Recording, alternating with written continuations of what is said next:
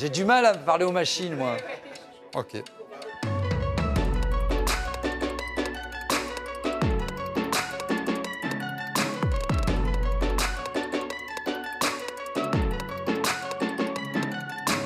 Oh, les médias d'aujourd'hui sont la caisse de résonance euh, d'une élite qui a complètement euh, divorcé euh, d'avec le peuple et qui traite les sujets qui la concernent elle et qui ne concernent pas euh, les citoyens ou qui les concernent très très peu.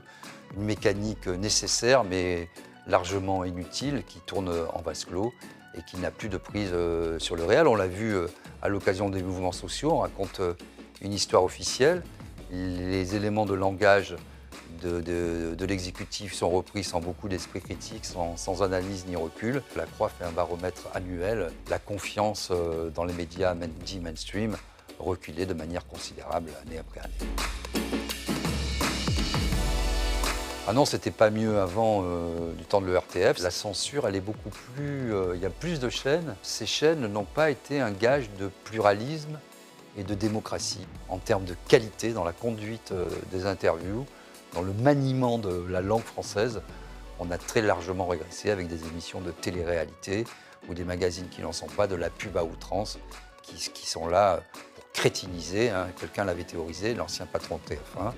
Moi, mon boulot, c'est de vendre du temps de cerveau disponible à Coca-Cola. Tout était dit.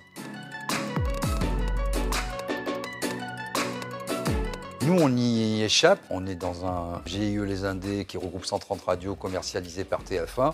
Donc, si vous voulez, on, on bénéficie euh, d'une- d'une pub mutualisée. On peut dire ce qu'on veut. Il n'y a pas un annonceur qui va nous appeler en disant qu'est-ce que c'est que cette histoire. On a un actionnaire euh, unique qui ne dépend pas des commandes de l'État, qui est complètement euh, indépendant, qui nous fiche une paix euh, royale.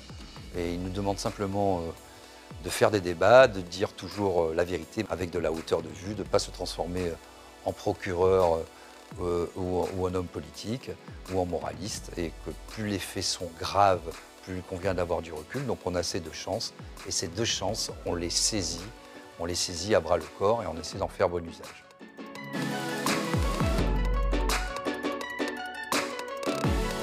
Ça me laisse euh, totalement indifférent.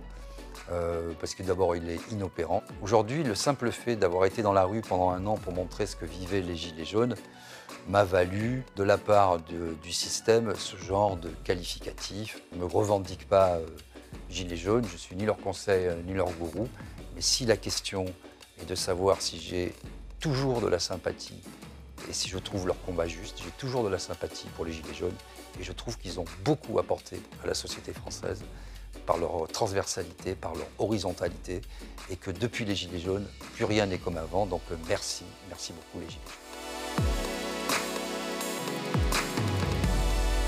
Il y a beaucoup de journalistes, éditorialistes, euh, militants. Ils sont militants d'eux-mêmes, de leur nombril, et militants de l'exécutif, sauf qu'ils ne le disent pas. Ils sont militants de leur euh, corporation.